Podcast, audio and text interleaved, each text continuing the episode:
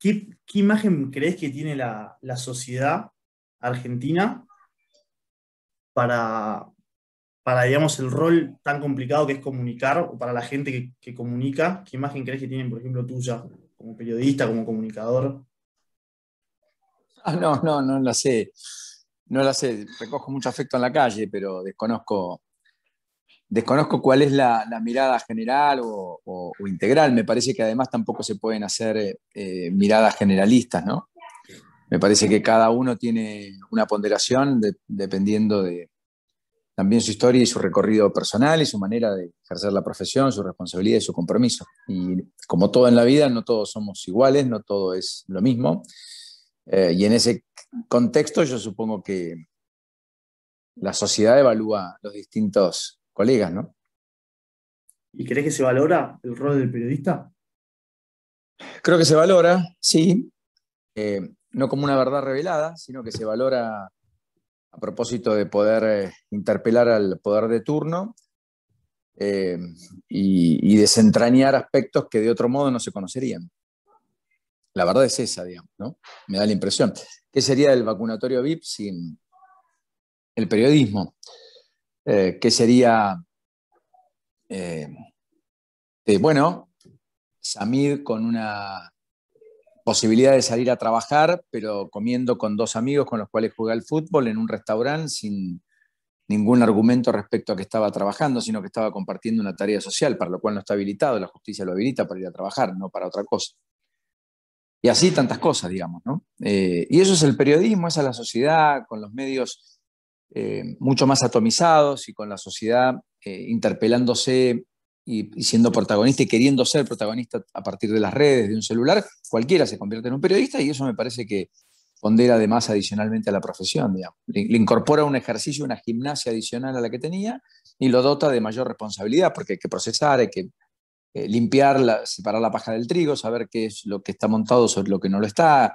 Bueno, en fin, en el caso concreto del día de hoy de Samid, este, no hubo montaje, hubo efectivamente una imagen que no correspondía, porque básicamente no estaba cumplimentando tareas vinculadas a lo laboral, para lo cual, en medio de la prisión domiciliaria que la justicia le otorgó y le concedió, con pulsera electrónica, finalmente eh, no está contemplado poder ir en esparcimiento, independientemente de que esté cerca de su casa, que no haya sido del país, que no estaba comiendo con su familia, estaba comiendo con amigos, eso no corresponde, es algo que lo haga en su casa. Paulino, eh, algunas de las cosas que estaba, que estaba diciendo te quería preguntar. Eh, muchos mm. sectores de la política a veces reprochan a algunos periodistas que se dice que en ocasiones son partidarios o son opinólogos. Eh, y por eso te quería preguntar si en el momento de hablar frente a una cámara, de conducir, eh, por ejemplo, te sucedió lo de Samid en ese momento, si se puede ver fácilmente la línea entre lo subjetivo y la información objetiva. Siempre se puede ver. desconozco cómo procesa la sociedad y por supuesto no hablo de colegas, eso es algo que eh, me caracteriza y que no abandono. Cada uno hace lo que puede, del modo que puede y considera mejor. Dicho esto, los hechos son sagrados, las opiniones son libres. Sí creo que hay un vicio en la profesión creciente y perturbador que tiene que ver con que es más importante quién dice lo que dice más que de qué está hablando o qué está diciendo. Eh, y yo creo que ese es un fenómeno está anclado en el sesgo de confirmación que las sociedades suelen tener y que explican en buena medida la alta eh, confrontación que hay dependiendo el canal, el diario o el medio que uno siga o que uno escuche o vea, digamos, o lea. Y ese sesgo de confirmación es el que hace que yo vaya a confirmar lo que yo tengo como prejuicio y como preconcepto ya formado, no a quien que me interpele, que me pone en tela de juicio lo que yo tengo como dado y, no puede, y, eventualmente pueda no ser cierto. ¿Se entiende? Entonces yo creo que hay una construcción de ciudadanía hacia adelante que forjar y que hacer.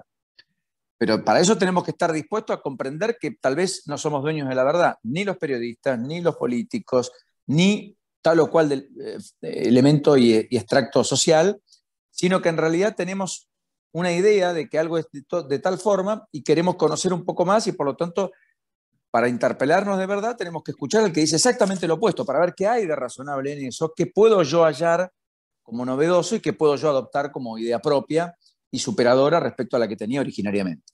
Ese es un ejercicio muy complejo.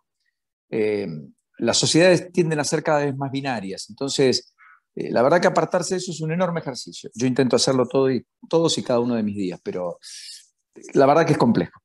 O sea, lo que no quiero decir es, no se puede atacar al gobierno porque no hay vacunas hoy, porque las vacunas están, y no se puede defender al gobierno diciendo que el plan de vacunación ha sido altamente exitoso. Ahora, las dos cosas son ciertas. Hoy hay vacunas que no había antes. El plan de vacunación ha sido todo lo no exitoso y además con un estropicio formidable que es único en el mundo, que es que en la sede del Ministerio de Salud que llevaba adelante la campaña de vacunación, quien estaba a cargo de la campaña de vacunación, que es Carla Bisotti en aquel entonces, fue incluso tras el vacunatorio BID no solo no echada, sino ascendida. Y hoy es la ministra de Salud. Punto, eso es inobjetable, ese es un hecho concreto, taxativo. Cada uno puede dar cuenta de esa respuesta. Eso no ocurrió en ningún país del mundo, que en, un, que en el Ministerio de Salud de un país, en cualquier área que se te ocurra, en cualquier continente que vos imagines, eso no sucedió. En la Argentina sí. Y eso es un estropicio, como fue el estropicio de vacunar a los familiares, los amigos, em, eh, etcétera. Nunca bien explicado, más bien ocultado, y salvo porque haya saltado, con funcionarios de alto rango que además cumplimentaron o hicieron un delito para vacunarse, en medio de toda la ejemplaridad que requería por la zozobra que estaba viviendo la sociedad, esa campaña de vacunación. Funcionarios que se inscribieron como efectores de salud, aunque nunca hubieran pasado por un hospital ni hubieran tenido ninguna prestación de servicio en la materia, al solo efecto de poder recibir la vacuna con algún orden prelatorio. Hubiera sido más genuino que hubieran puesto porque se me ocurre, porque se me canta. Zanini. Se vacunó como personal de salud. ¿Es personal de salud? ¿Tuvo algo que ver con la... Nunca nada. Es el jefe de los abogados del Estado. Es el que hace la defensa jurídica del país. Cometió un delito que es falsificación de documento público. Falsificó un documento público para vacunarse él y su mujer. Se establecieron como personal de salud. Jamás tuvieron personal de salud. Me daría vergüenza que siga siendo. Si fuera yo, me daría vergüenza. Hubiera dado un paso al costado. Porque yo le estoy pidiendo a la sociedad una ejemplaridad que yo no estoy dispuesto a conceder ni dar. Y esto rige, incluso voy más allá. Permítanme esto porque es una situación que a mí me perturba. El año pasado, los periodistas desde los medios apuntaban, no era mi caso, por eso lo digo de esta manera, a todo aquel que transgredía la normativa. Claro, porque eran los exceptuados pero estaban exceptuados para ir a trabajar, no para hacer reuniones sociales como ocurría, no para hacer off con este, distintas personas que en realidad eran reuniones sociales. La política le pasó exactamente lo mismo. Podían viajar y transitar por la Argentina, lo que otros no podían hacer, ni siquiera para despedir a sus seres queridos en el momento final de la vida o cuando tuvieran una enfermedad. Ese estropicio, esa arbitrariedad, esa falta de ejemplaridad, creo que quitó crédito y quitó autoridad. Y es por eso que hoy cada uno hace lo que se le plazca, cada uno hace lo que quiere. No hay un poder que pueda obturar que alguien incumpliendo una norma termine preso. La ley hoy pasó a ser, yo diría, indicativa, ni siquiera, no es más imperativa, es indicativa. Se supone que los restaurantes no pueden atender adentro. ¿Alguien vio algún restaurante que no se ha atendido adentro el último fin de semana en la ciudad de Buenos Aires en medio del frío al mediodía? ¿O a la noche? Yo no, yo todos los que pasé estaban. Es culpa del, eh, responsable gastronómico, no, porque después de la General Paz vos tener 30% de aforo. ¿Y cuál es el criterio sanitario? Ninguno. Ninguno. ¿Cuál es el criterio sanitario para que este fin de semana en Mar del Plata la gente pueda haber ido con sus hijos al teatro, pueda haber ido al cine, pero no a la escuela? O sea, al teatro y al cine, espacios cerrados, podía ir, al teatro con el 50% de aforo, al cine con el 30%, puede en el cine mismo comer golosinas, tomar gaseosa, pero no podía estar en la escuela con protocolo. Criterio sanitario, ¿cuál es? Cero. Una decisión política no basada en criterio sanitario, que por otra parte se fue al demonio, porque hoy tenemos más del doble de los internados en unidades de terapia intensiva que en la primera hora, casi, y sin embargo tenemos 10 veces más actividades abiertas de las que teníamos antes. En realidad lo que está pasando es que la economía no tiene oxígeno, en realidad el poder sabe que va camino a una elección, que no puede empobrecer más a la ciudadanía, que no pueden los salarios correr por detrás de la inflación, que alguien tiene que ganarse el mango de cada día porque de otro modo no come, y que eso explica la mitad de la Argentina y un tercio de los asalariados. Paulino, en, la relación del gobierno con los medios de comunicación, ¿cuál, es el criterio del gobierno para definir los porcentajes de las pautas a los medios y si te parece que está bien manejado ese tema? Por lo pronto no tienen la transparencia deseable, ¿no? Desde el momento que, qué sé yo, grupos afines reciben mucho más proporcionalmente que lo que tienen como audiencia, parecería ser no muy respetable. También es cierto que hay otro parámetro. ¿Es lineal la publicidad oficial respecto a los niveles de audiencia? En ese contexto, todo vale por el rating y por lo tanto degradamos calidad a los efectos de tener más rating y porque eso implica un mejor canal de financiamiento. Es un debate. Yo no estoy dispuesto a no darlo, todo lo contrario. Lo que me gustaría es establecer parámetros, cuáles son, de qué forma, de qué manera. No sé si me explico, digamos. Sí, digamos, ¿crees que debería haber un límite en el porcentaje? Puede ser una, decisión, correcto.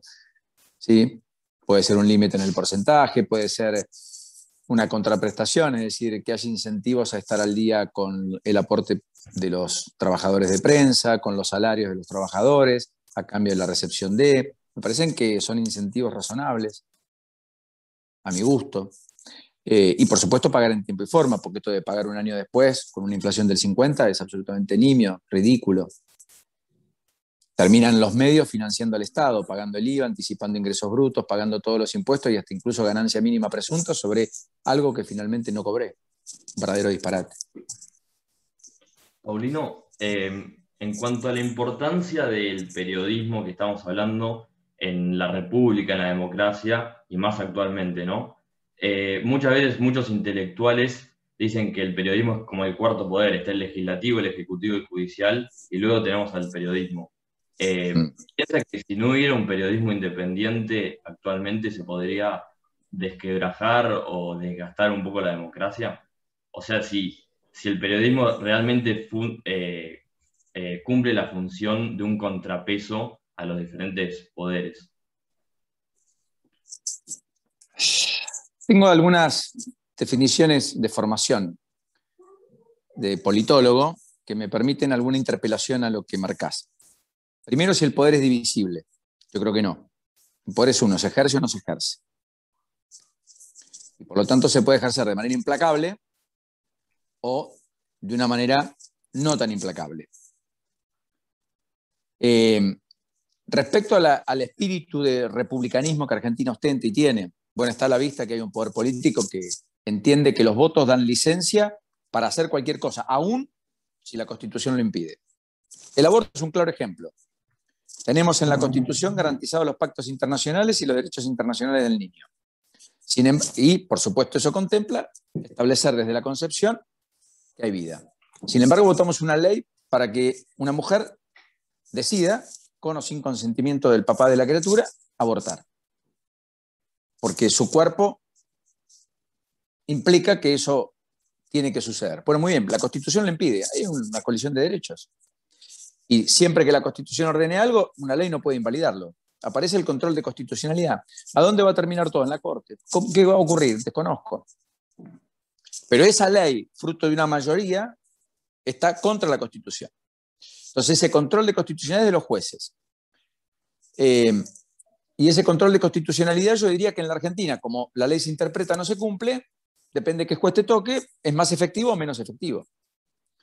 Entonces todo es muy complejo, porque además los jueces salen del designio político, de los acuerdos políticos, de los partidos gobernantes. Por lo tanto, los Ollarvide o Comodoro Pi se montó, se hizo, básicamente por el poder político. Y son jueces que a quién les responden, al poder político. Salvo que caiga en desgracia, que es cuando juzga, cuando avanza. Y eso es muy perturbador, porque entonces ya no importa la verdad. Lo que está importando a quién, quién tiene más o menos poder y por lo tanto a quién se investiga más o menos. No estoy diciendo que hay fuera en la investigación contra los exfuncionarios de aquellos que no pueden justificar ni siquiera su apellido, léase Cristina Fernández de Kirchner y compañía.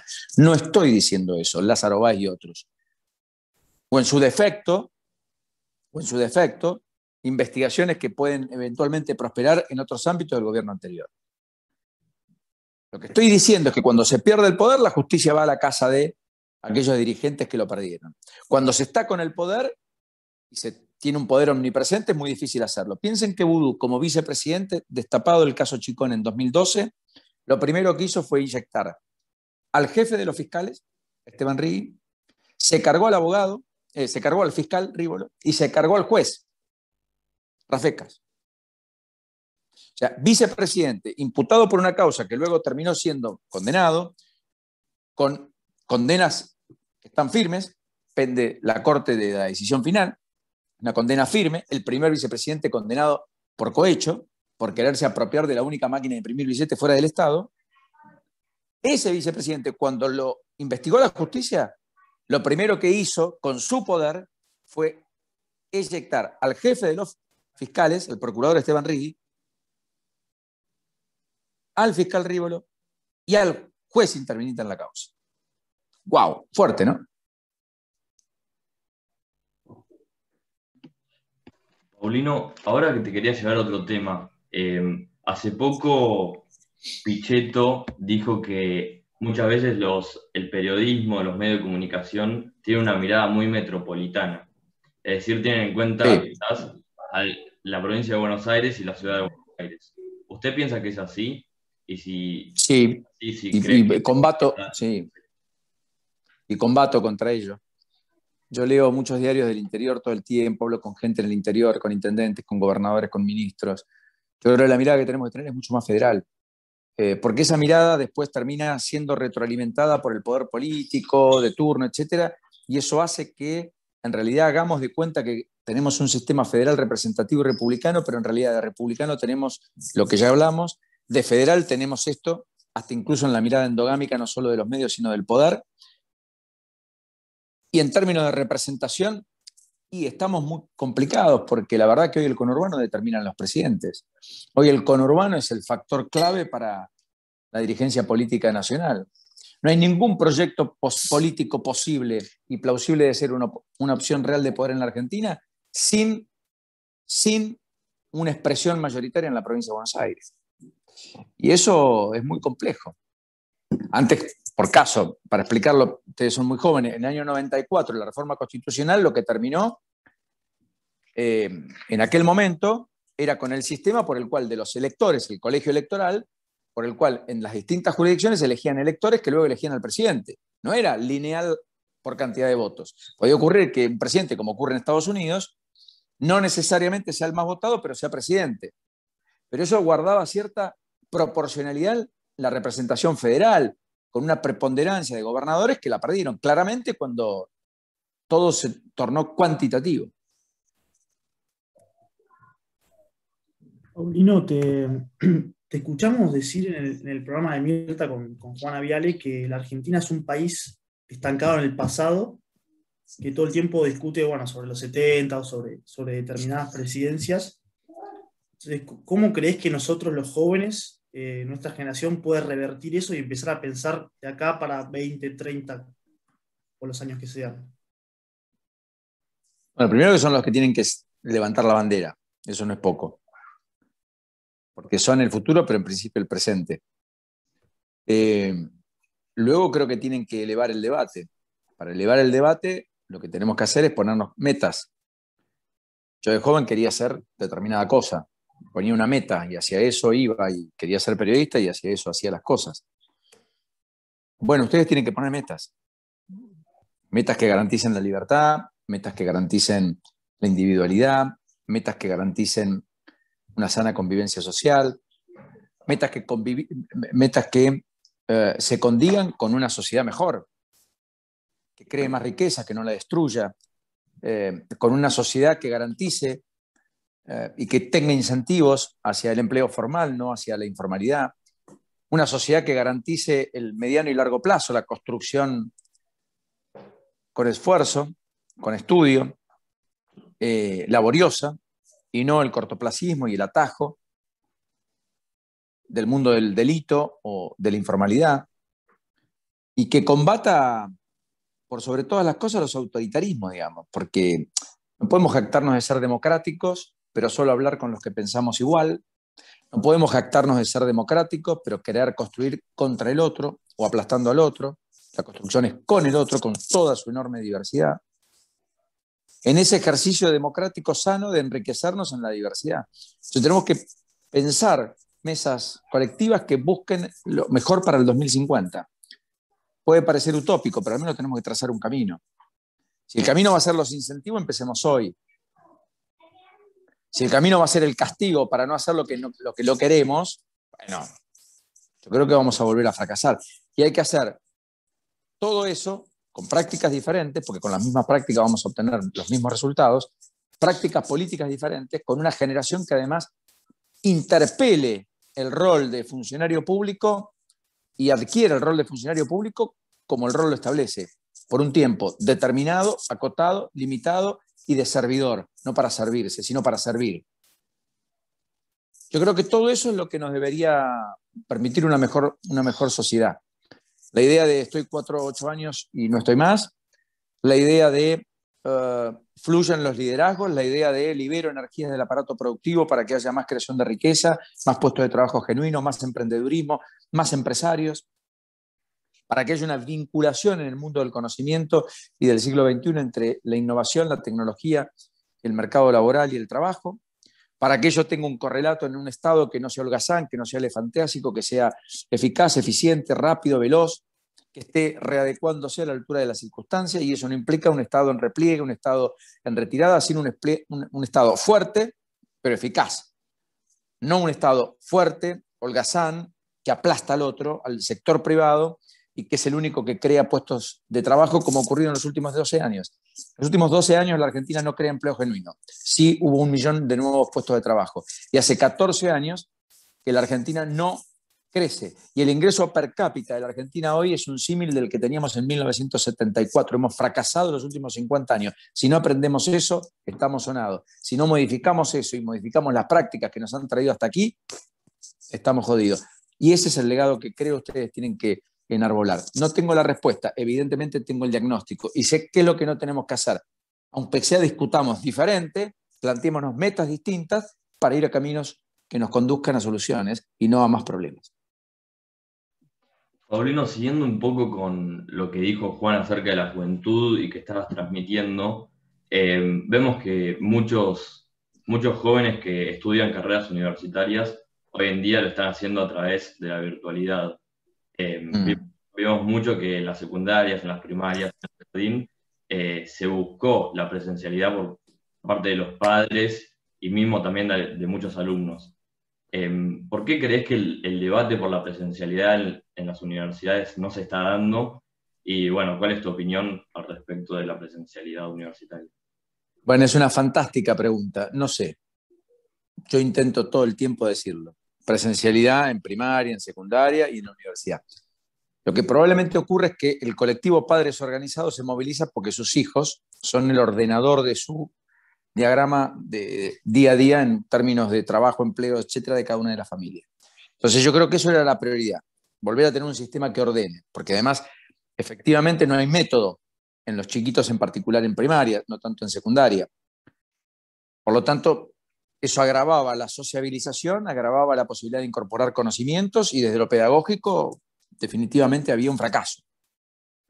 Que se ahonda cuando uno además dice, como el ministro ahora, que como ocurrió el año pasado, no importa si hay estudio o no hay estudio, si hay más o menos presencialidad, si hay más o menos eh, acople con las clases virtuales, todo el mundo va a pasar de año igual.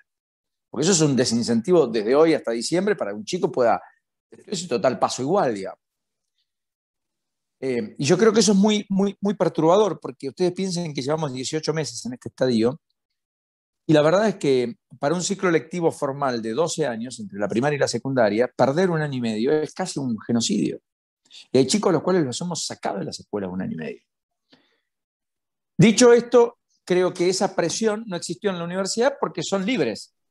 Son pibes que además cumplimentan tareas, en muchos casos trabajan, en muchos casos hacen otras cosas.